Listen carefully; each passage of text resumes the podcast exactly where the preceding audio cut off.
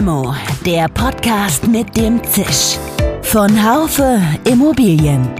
Mal süß, mal bitter. Immer prickelnd.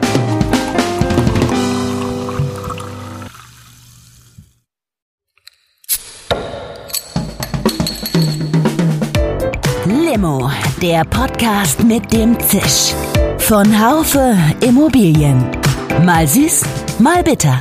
Immer prickelnd. Hallo liebe Limo-Fans. Nicht nur Wohnimmobilien, sondern auch der Gewerbeimmobilienbestand muss immer stärker restrukturiert werden, was an vielem liegt. Der Markt verändert sich gerade total. So gibt es etwa die Assetklasse Handelsimmobilien eigentlich gar nicht mehr. Das, was früher mal Handelsimmobilien waren, das sind inzwischen fast alles gemischt genutzte Gebäude. Selbstredend, dass sich deshalb auch das Assetmanagement immer stärker verändert. Das weiß kaum jemand besser als meine heutige Gesprächspartnerin Anne Bailly.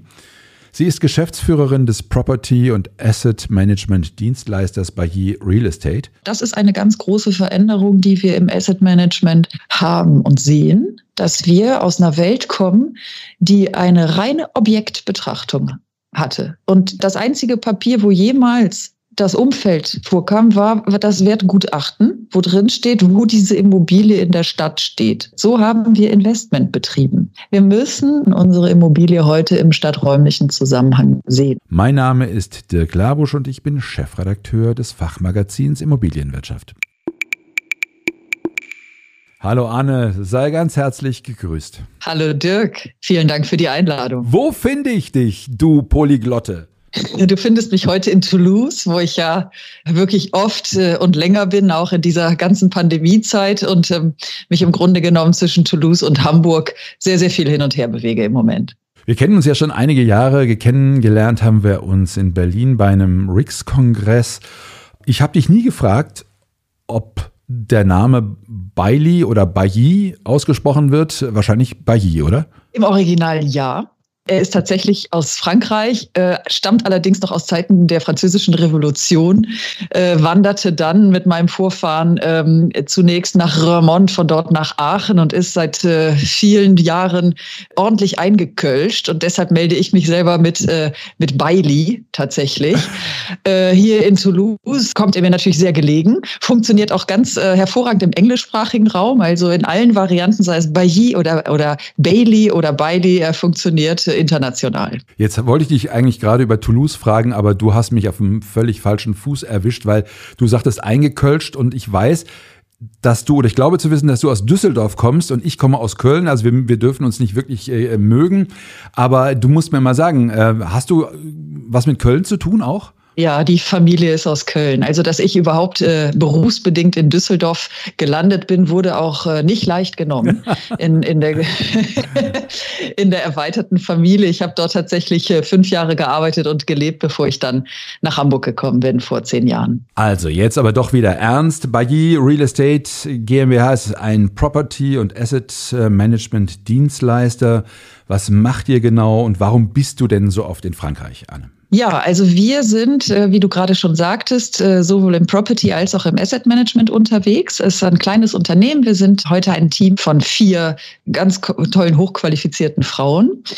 Und ähm, wir funktionieren für unsere Auftraggeber im, im Grunde genommen wie ein flexibler Puffer.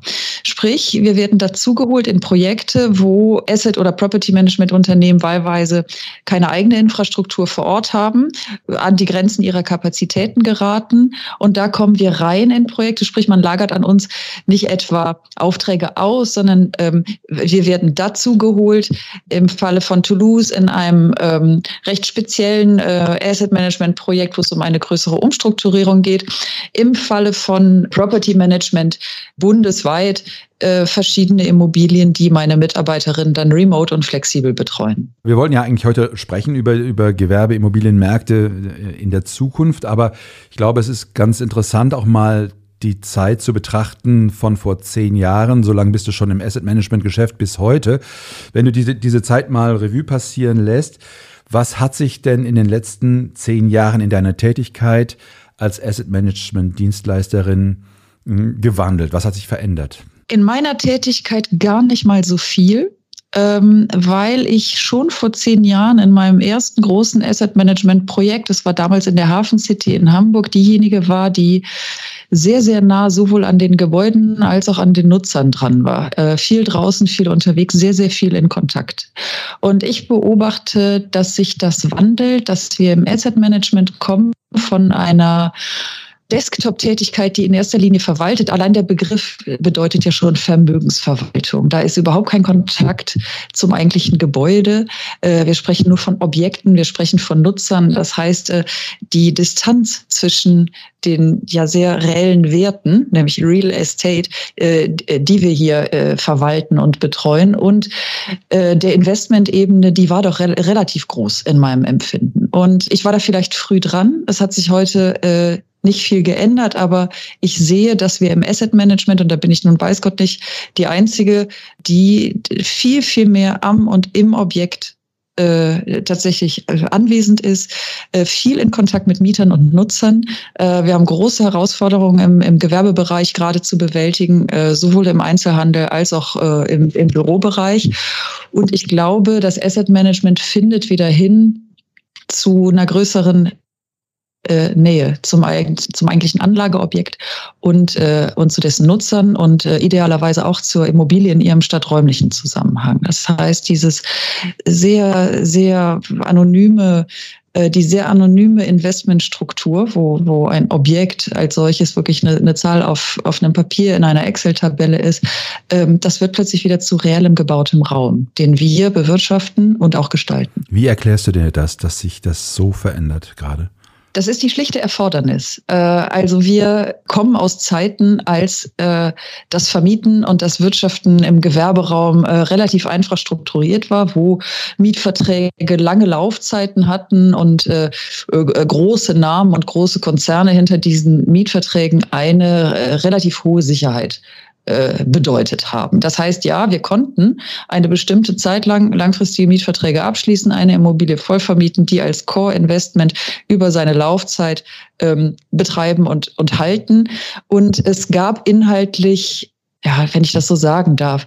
Es gab inhaltlich nicht die, die Herausforderung, die wir heute haben. Und wir haben im Moment in allen Nutzungs, äh, Nutzungssparten Nutzungsarten, eine viel höhere Fluktuation. Äh, wir haben kürzere Laufzeiten, viel höhere Anforderungen äh, an Flexibilität, im Übrigen auch höhere Anforderungen an die Immobilie selber auf Nutzerseite. Äh, wir haben als Vermieter und Eigentümer und Eigentümervertreter dieser Immobilien schlicht und ergreifend mehr zu tun. Und nur weil wir einen langfristigen Mietvertrag mit einem namhaften Unternehmen abgeschlossen haben, heißt das noch lange nicht, und das haben wir jetzt in der Pandemie auch ganz besonders gesehen und zu spüren bekommen. Das heißt noch lange nicht, dass, dass der dann tatsächlich auch hält. Sprich, es ist schlicht und ergreifend erforderlich, dass wir gut in Kontakt bleiben, dass wir äh, äh, wirklich nah an der Immobilie und an unseren Mietern und an den Nutzern dranbleiben, um äh, zu wissen, was in dieser Immobilie passiert, um zu antizipieren, was Veränderungen und Anforderungen sind und darauf reagieren zu können. Wir können Immobilien heute nicht mehr vom Schreibtisch aus betreiben. Lass uns mal äh, auf das Thema Assetklassen kommen. Du hast neulich einen Kommentar bei uns geschrieben, da hattest du einen eine Veranstaltung mit moderiert. Da ging es, glaube ich, um Handelsimmobilien, wenn man das überhaupt noch sagen kann. Du, du bezweifelst ja, dass es überhaupt noch eine eigene Assetklasse ist. Aber wie, äh, du hast eben schon gesagt, dass sich die, die Laufzeiten der Verträge erinnert, äh, verändern und dass sich die dass sich die Anforderungen an, ja, an die Immobilien auch verändern. Wie verändern sich denn die Assetklasse? Da ist, glaube ich, auch, wenn ich es richtig sehe, ein ziemlicher Wandel zu beobachten, oder? Das ist so. Und der Handelstalk, äh, über den ich ja auch in der Immobilienwirtschaft schrieb, ähm, den habe ich tatsächlich moderiert und die Aussage, dass es diese äh, die Assetklasse Handelsimmobilie in der Form ähm, eigentlich gar nicht mehr gibt. Die kam noch nicht mal von mir, sondern das war ein bisschen Ergebnis aus dem äh, wirklich auch sehr hochkarätig besetzten Panel seiner Zeit. Das, was wir als Handelsimmobilie heute in den Büchern haben, sind in Wirklichkeit schon längst gemischt genutzte Immobilien. Und wenn ich natürlich mal die großen Player aus der Shoppingcenter-Branche herbeiziehen kann, die diversifizieren sich äh, alle. Neue Shoppingcenter werden schon gar nicht mehr entwickelt. Und wenn man sie sich inhaltlich anguckt, dann sind da natürlich noch noch Geschäfte drin. Es sind dort aber auch äh, wirklich Ärzte, Dienstleister, Sportangebote, Fitnessstudio und so weiter. Das heißt, die, die Handels Handelsimmobilie als solche weicht sich auf. Wenn wir sie heute bauen, ähm, dann hat sie mindestens noch ein Wohnhaus obendrauf und, eine, und Büroetagen und ein Parkhaus unten drunter. Ähm, das heißt, selbst wenn sie äh, in den Büchern noch als Handelsimmobilien äh, durchgehen, sind sie es inhaltlich schon lange nicht mehr. Und die Ära der, der wirklich äh, homogenen Shoppingcenter äh, in Europa, weltweit möchte ich jetzt, so weit möchte ich gar nicht gehen, ähm, sie neigt sich schlicht und ergreifend dem Ende. Und wir haben wirklich viele Jahrzehnte äh, sehr, sehr gleichförmige äh, Zentren entwickelt, sehr gleichförmige High Streets entwickelt, wo du in Paderborn oder Lissabon einen, einen völlig vergleichbaren Mieterbesatz findest.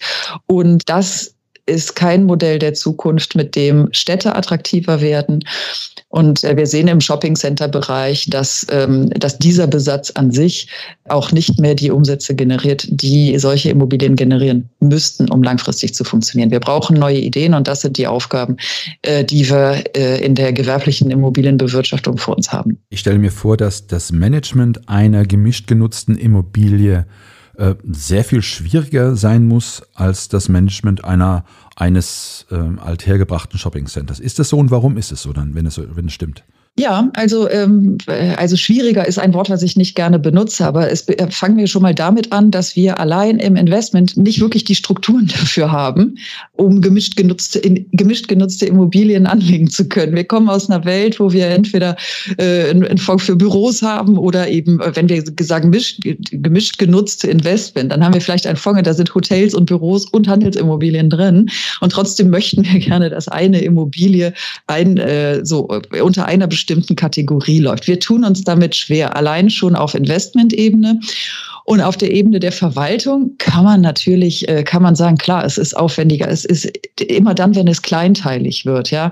Und, ähm, und wir Wohnungsnutzer gemeinsam mit Büronutzern, gemeinsam mit, mit ähm, äh, Geschäften haben, dann ist das ein gewisser Aufwand, äh, der aber natürlich zu managen ist. Wir haben heute wunderbare Softwarelösungen. Gerade die Immobilienwirtschaft ist ja diejenige, die äh, ganz, ganz dicht dran ist an allem, was eben auch äh, PropTech ist. Wir werden schlicht und ergreifend damit leben müssen, dass, äh, dass Immobilien äh, äh kleinteiliger besetzt sind dass Laufzeiten kürzer werden und dass wir viel, viel flexibler werden müssen mit äh, Gebäuden und äh, Flächen, die wir zur Verfügung stellen, um ähm, ja, die, zukunftsfähig zu sein äh, auf dem Immobilienmarkt. Braucht es, Anne, jetzt heute andere Skills, berufliche Skills, ähm, als es damals gebraucht hat, als du angefangen hast?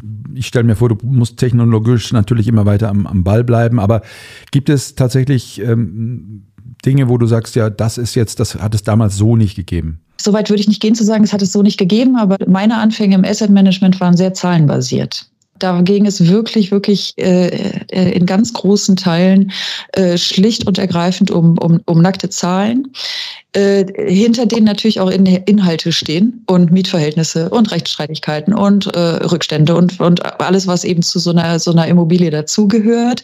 So, und unterm Strich ähm, steht die nackte Zahl. Und äh, was neue, was eben andere Skills angeht, ich glaube, dass ähm, gut rechnen und gut reporten können natürlich. Das ist äh, ein absoluter Kern unserer Arbeit.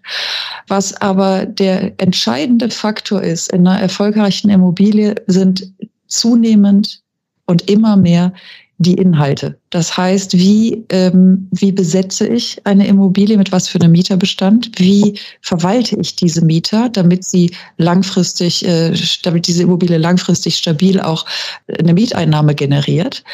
Äh, wie statte ich das Gebäude aus, damit es eben auch langfristig? Wir haben wirklich im Gebäudebestand vollkommen versäumt, die Gebäude fit zu machen. Die gesamte Politik, die gesamte Wirtschaft guckt immer nur auf den Wohnraum. Ja, da gibt's Auflagen, da bauen wir neu, da erfüllen wir die NF, alles gut. Der weitaus größere Teil und die größeren Aufgaben liegen, aber im Bestand. Und zwar ganz maßgeblich im gewerblichen Bestand. Und da, da sehen wir, in was für ein Alter unsere Bürohäuser heute geraten. Handelsimmobilien im Übrigen auch, aber bleiben wir mal beim Büro. Und wenn wir jetzt in die Phase der Konsolidierung gehen und Corona hat es schlicht und ergreifend beschleunigt, dass Unternehmen sich überlegen, okay, wie viel, so, wie wollen wir unsere Arbeitsplätze gestalten, wie flexibel werden wir? Das, was, was ich gerade von meinem Unternehmen beschrieben habe, das ist noch Zukunft Zukunftsmusik. Aber ich kann dir aus der eigenen Praxis sagen, ähm, dass wir durchaus auch die ein oder andere Entmietungsanfrage schon erhalten haben in Zeiten wie diesen. So, sprich, ähm, der Büromarkt konsolidiert sich. So, was sind die Kriterien, die nachher dazu führen, dass die eine Büroimmobilie marktfähig bleibt und die andere nicht? Ähm, äh, und das sind natürlich auch zukunftsfähige, nachhaltige Gebäude in die, ihrer aus, technischen Ausstattung, in äh, Anforderungen an Nachhaltigkeit. Du wirst sicherlich, ich weiß, du hast, ich weiß, du hast sicherlich noch weitere Fragen. Ja, dazu. ja, ja, ja, nee, nee, nee. Aber lass mich da mal kurz, kurz einhaken. Also wir haben ja wirklich auch öfter über das Thema Nachhaltigkeit äh, gesprochen. Das äh, bleibt überhaupt nicht aus. Ähm, du hast es äh, ein Stück weit auch kritisiert, weil du sagst, ja, der Begriff wird erhöht. Wir sind natürlich Asset Manager, wir sind renditeorientiert und unsere Kunden sind es auch. Vor diesem Hintergrund äh, nehme ich aber deinen Worten, dass nachhaltiges Wirtschaften und Renditebetrachtungen durchaus äh, zusammengehen, oder? Ja, die gehen ausschließlich zusammen, natürlich. Ja klar, alle unsere Entscheidungen im Asset Management sind natürlich wirtschaftliche Entscheidungen äh, die wir treffen müssen. So und ähm, das beginnt. Ich bleibe mal bei dem Beispiel Büro, weil ich da sehr sehr viel unterwegs bin. Ähm, beginnt eben eben mit der Anmietungsentscheidung von größeren Unternehmen, die äh, ich will nicht sagen alle, aber nahezu alle und immer mehr eigene Anforderungen haben und übrigens die öffentliche Hand auch, also da, wo Kommunen zum Beispiel bei uns mieten oder Versicherungsgesellschaften oder eben auch äh, wirklich äh, Unternehmen aus der privaten Wirtschaft, fast alle haben ihre eigene ISO-Zertifizierung, ihre eigenen Anforderungen an die Räume, die sie nutzen. Das heißt, sie werden natürlich ein Gebäude erstens danach bewerten und aussuchen und das bestimmt nachher auch den Mietpreis, den ich aufrufen kann. Äh, äh, so, das heißt, wenn wir heute sagen, okay, wir haben hier besonders äh, fortschrittliche Gebäudetechnik, ja, die erneuerbare Energien nutzt und so weiter, dann ist das ähm, kurzfristig vielleicht ein Vorteil in der Vermietung. Sprich, das könnte ein Bonus sein, warum ich einen Euro mehr Miete nehmen kann und äh, ein Mieter vielleicht eher diese Immobilie auswählt. Mittelfristig bedeutet es aber umgekehrt, dass Immobilien, äh, die eine, eine konventionelle Gebäudetechnik haben und eine Gebäudehülle aus den 80er Jahren und ein bitumenbeklebtes Flachdach schlicht und ergreifend nicht mehr marktfähig sind. Und da und jetzt ist die Zeit. Wir sind haargenau jetzt da, ähm, wo wo es wirklich an die entscheidenden Maßnahmen geht, um zu sagen, wie lange geht das noch gut? Gut, wenn wir die Immobilien so weiter betreiben, als, als wären sie eben einfach nur, äh, nur ein Raum oder nur eine Hülle, ähm, so, für, für die sich dann schon ein Nutzer finden wird. Wir sehen, werden das in der, in der Miethöhe merken, bis hin dazu, dass bestimmte Immobilien einfach abgängig sind und, und am Markt äh, nicht mehr angenommen werden. Sorry, dass ich da, dass ich da nochmal einhake. Findest du denn da Unterschiede in der Herangehensweise von Investoren? Ob es jetzt Deutschland betrifft oder Frankreich betrifft, also deutsche oder französische Investoren, ist, ist das alles, äh, sag mal, ist das, was du eben genannt hast, dass man äh, verschiedene Szenarien natürlich im Auge haben muss, das ist ein, ein allgemeingültiges, eine allgemeingültige Sichtweise oder sagen wir mal, ist der, ist der deutsche Investor da noch mal mehr auf das Thema Klima, äh, oder energetische Sanierung gepolt als der französische vielleicht? Das ist schwer zu beantworten, Dirk. Es ist aber natürlich ein europäisches Thema. Und ich, also das betrifft uns alle. Und egal wie, wie früh oder spät wir damit anfangen, wird niemand äh, darum herumkommen. Äh, egal auf welchem, äh, auf welchem Teilmarkt jetzt. Und ich habe gerade in dieser Woche von einer, einer Kollegin mich nochmal äh, aufklären lassen über den EU-Aktionsplan äh, zur Finanzierung nachhaltigen Wachstums. So, und danach müssen wir eben schon auf Fondsebene seit März diesen Jahres Investments in Kategorien ein einordnen, ja, was äh, traditioneller Fonds ist, was ein, was ein ESG-Fonds ist und Impact-Fonds. Und da werden jetzt schon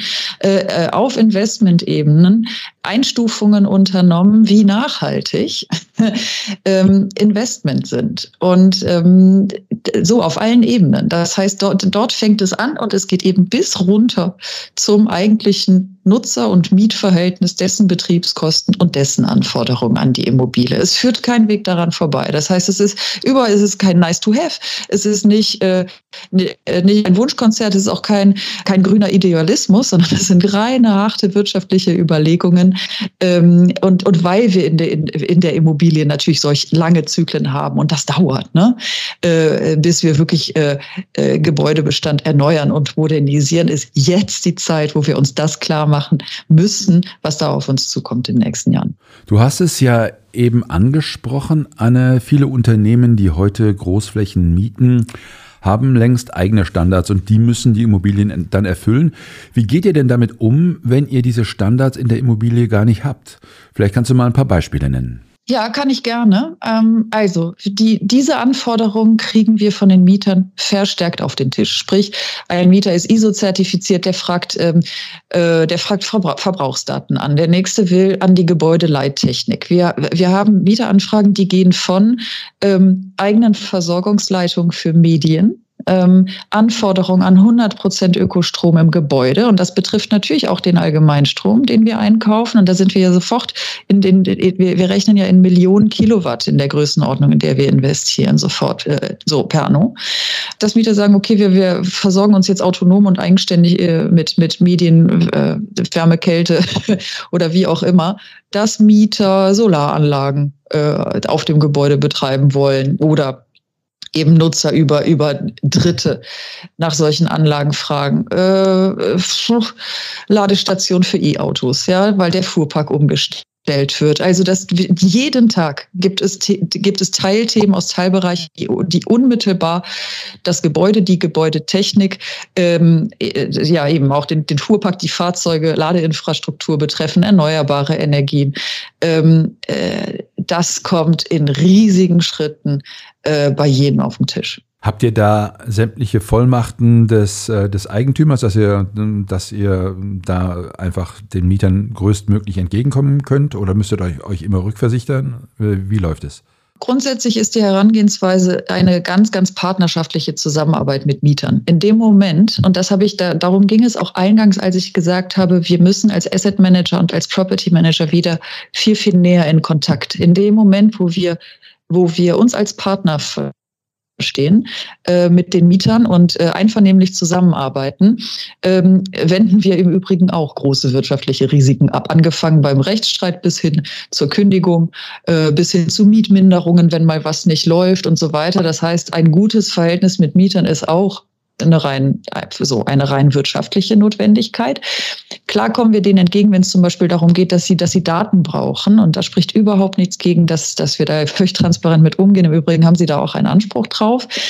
Und den Eigentümern gegenüber ist es eben so, ähm, wenn wir von Eigentümern sprechen, sind das Investmentstrukturen, ähm, die re relativ weit weg sind von der Immobilie. Und wir als Asset- und Property Manager sind die menschliche Schnittstelle zwischen den, dem Gebäude und seinen Nutzern und der Eigentümerstruktur, die dahinter steht. Unsere Aufgabe ist die Kommunikation. Und ähm, unsere Aufgabe ist, in verständlicher Sprache Entscheidungs Vorlagen zu schreiben und sogenannte Handlungsempfehlungen auszusprechen, die gut begründet sind, zu sagen, so, wir, wir empfehlen, äh, die Wärmepumpe statt der konventionellen Gastherme aus den und den und den und den Gründen. Und dann, dann stehen da die, die vorgenannten sechs Gründe drin. Das ist nachvollziehbar und dann kann der Eigentümer auf Grundlage unserer Arbeit dazu eine Entscheidung treffen. Und, ähm, äh, und genauso gehen wir eben auch mit Anforderungen von Mietern um. Äh, äh, die Handlungsvollmachten sind im Regelfalle verhältnismäßig begrenzt, sowohl im Asset als auch im Property Management. Das kommunizieren wir dann so, dass der Eigentümer äh, oder sein Vertreter in dieser Rolle dann eine differenzierte Entscheidung treffen kann. Okay. Ich will noch mal an, äh, auf ein anderes Thema eingehen, auf die, auf den Bezug einer Immobilie zum Quartier. Eine Immobilie ist ja immer Teil eines Quartiers. Es heißt immer mehr, dass Quartiere und auch deren Zentren zu Orten mit individueller Identität werden müssten, also die in einem räumlichen Zusammenhang zu betrachten sind. Ja, das ist ein großes Thema. Anne, bist du damit, seid ihr damit konfrontiert? Bist du damit konfrontiert? Wie wichtig ist für dich dieses Thema? Also danke, dass du es ansprichst, denn das, das ist so und auch das ist eine ganz große Veränderung, die wir im Asset Management haben und sehen, dass wir aus einer Welt kommen, die eine reine Objektbetrachtung hatte. Und der, der, der, das einzige Papier, wo jemals das Umfeld vorkam, war das Wertgutachten, wo drin steht, wo diese Immobilie in der Stadt steht und was in der Mikrolage gerade, wo die nächste Haltestelle ist. So. Äh, Ende der Geschichte. So, und im Übrigen ist, ist, ist, steht dieses Objekt bei uns in den Unterlagen, in der Betrachtungsweise vollkommen isoliert. So haben wir Investment betrieben. Und, ähm, und auch das reicht schlicht und ergreifend nicht mehr, wenn wir über Mieterbesatz nachdenken. Wir müssen im Handel ganz besonders, ich denke aber auch in anderen Nutzungsarten, unsere Immobilie heute im stadträumlichen Zusammenhang sehen. Und wenn ich eine Handelsimmobilie oder eine, eine Gewerbeimmobilie, die eben ein Teil eines Quartiers ist, langfristig gesund bewirtschaften möchte, dann muss ich wissen, äh, was sind die Zusammenhänge? Wer, wer sind die Kunden? Wer sind die, die Leute, die, die, dort, äh, die dort arbeiten, die dort verkehren, die dort einkaufen? welche Rolle spielt diese Immobilie in ihrem urbanen stadträumlichen Zusammenhang? Das ist das eine. Dann fragst du nach individuellen Identitäten. Ähm, auch, auch das betrifft den Handel. Das, das kann aber eben auch ähm, ja, neuartige gewerbliche Nutzungsarten betreffen, wie zum Beispiel in Hamburg ähm, gibt es mittlerweile eben produzierende Handwerksbetriebe in der Höhe und, und Immobilien, die wir in der Form vorher noch gar nicht kannten, dass plötzlich pro, produzierendes Gewerbe und Bürobetriebe sich vermischen. Auch das machen andere Städte schon, schon lange vor. Das werden wir verstärkt, wenn das eben auch Produktion wieder äh, Einzug hält in, in die Innenstädte und das im, im gewerblichen Bereich, wie gesagt, also ähm, äh, die, die, die Nutzungsarten äh, diverser werden. So. Und die individuelle Identität eines Ortes hat natürlich im Handel eine direkte Auswirkung auf Fußgängerfrequenzen, Besucherfrequenzen und damit auch Umsätze. Der Ort muss interessant sein. Ich muss einen Grund haben, dahin zu fahren. Und ich kann dir sagen, keiner fährt heute mehr als Entertainment in ein Shoppingcenter. Noch nicht mal in Frankreich. Wenn du, wenn, wenn du gerade die Unterschiede zwischen Deutschland und Frankreich ansprichst, Frankreich hat ja eine Kultur von, ähm, von Shoppingcentern oder eben großen ähm, äh, Gewerbeparks in der Peripherie um eine jede Groß-, Mittel- und Kleinstadt herum. Es ist wirklich eine städtebauliche Sünde. Städtebau kannst du das gar nicht nennen. Du wirst es vor Augen haben. So, und dann steht da ein, ein großes Einkaufszentrum mit äh, 160 Geschäften und da verbringt man dann sein Wochenende. Und ähm, äh, das langt schlicht und ergreifend nicht mehr. Ja, wenn ich in jedem davon ähm, dieselben, ich möchte es jetzt nicht beim Namen nennen, aber wir kennen den Besatz unserer High Streets und unserer Shopping Center. Da müssen wir mehr bieten. Und äh, wir haben im Shopping Center Bereich, ich glaube, schon vor zehn Jahren angefangen zu fabulieren von diesem berühmten Third Place. Ja, der, der, der Center muss, muss äh, ein Aufenthaltsort werden, äh, der als, als, als dritter Platz zwischen, zwischen Wohnen und Arbeit irgendwie ein, ein Ort ist, wo man sich aufhält. Das hat überhaupt nicht geklappt, weil alles, was wir da finden, bestimmten Klamottenläden sind. Und auch immer dieselben. Und was zu essen, aber auch das auch dieselben Ketten. Anne, ich war vor ich glaube, das sind jetzt 30 Jahre her, habe ich in, in, in Grenoble mal ein Jahr gelebt und habe noch eine ziemlich äh, schlimme Erinnerung an dortige Shopping Center. Ich, wahrscheinlich weiß, wusste ich damals gar nicht, dass das so heißt. Da war nichts mit äh, einer großen Aufenthaltsqualität. Da, da war davon nichts zu sehen. Ich war jetzt aber gerade wieder in einem hier in Freiburg und war völlig geflasht, weil es war ein ganz toller Musiker, der dort Musik gemacht hat, eine Band und ich, die, die, die Leute standen drumrum. Nun weiß ich ja, Anne, du machst auch Musik. Sag uns mal drei Takte dazu, was du so machst. Wir haben eben im Vorfeld, liebe Zuhörerinnen und Zuhörer, wir haben äh, ein bisschen darüber gesprochen, weil nämlich das mit dem Mikro nicht so geklappt hat, wie wir das wollten. Und dann äh, sagte Anne, das ist ein, auch ein Musikermikrofon. Also jetzt lass mal die Katze aus dem Sack. Was machst du? Ich spiele Gitarre und ich singe. Das ist, äh, ist gar nichts Spektakuläres. Das fällt unter die Kategorie Chanson.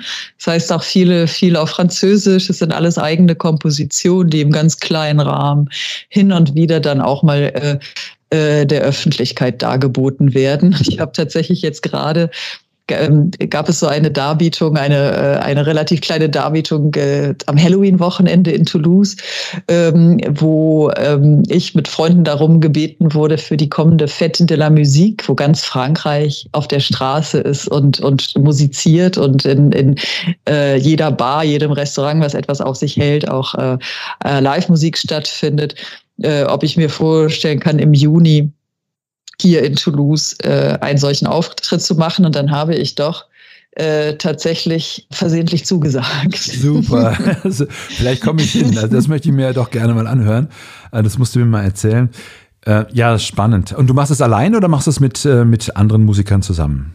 Hm, sowohl als auch. Äh, ich äh, hatte lange eine, eine Gruppe in Deutschland. Wir waren viele Jahre zu zweit, haben auch relativ viel im Du in, in Hamburg in wirklich sehr, sehr schönen Clubs und Bars gespielt. Ähm, ich spiele im Moment viel allein und bin dann äh, Kraft der Corona-Krise in eine Zwangsgemeinschaft mit meinem Nachbarn geraten, der seines Zeichens Heavy Metal Gitarrist ist. und als wir in diesem Haus eingezogen waren und äh, die, die erste Unterhaltung mit seiner Frau dahingehend stattfand, lautete die Antwort schlicht und ergreifend nein. Also wir werden sicherlich niemals zusammen irgendetwas auf der Gitarre machen.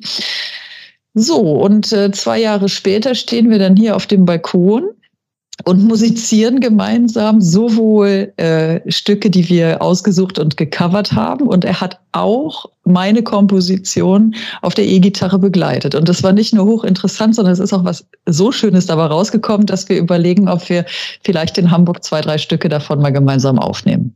Ich werde gleich äh, hingehen in unseren Bandraum hier bei Haufe und werde mit anderen Kollegen dann einen Weihnachtssong einsingen. Du weißt, ich spiele ja auch so ein bisschen, ich klampfe ja auch rum.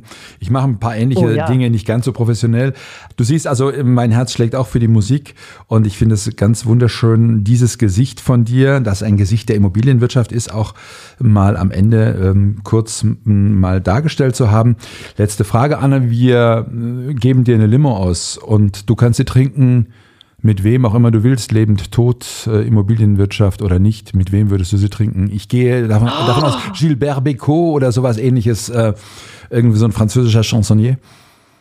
Jacques Brel, der ist zwar Belge, Belgier, aber keine Ahnung. Ich, ich beantworte die Frage selber. Vielen Dank, liebe Zuhörer, das war's. Nein, äh, jetzt du bist, du bist dran.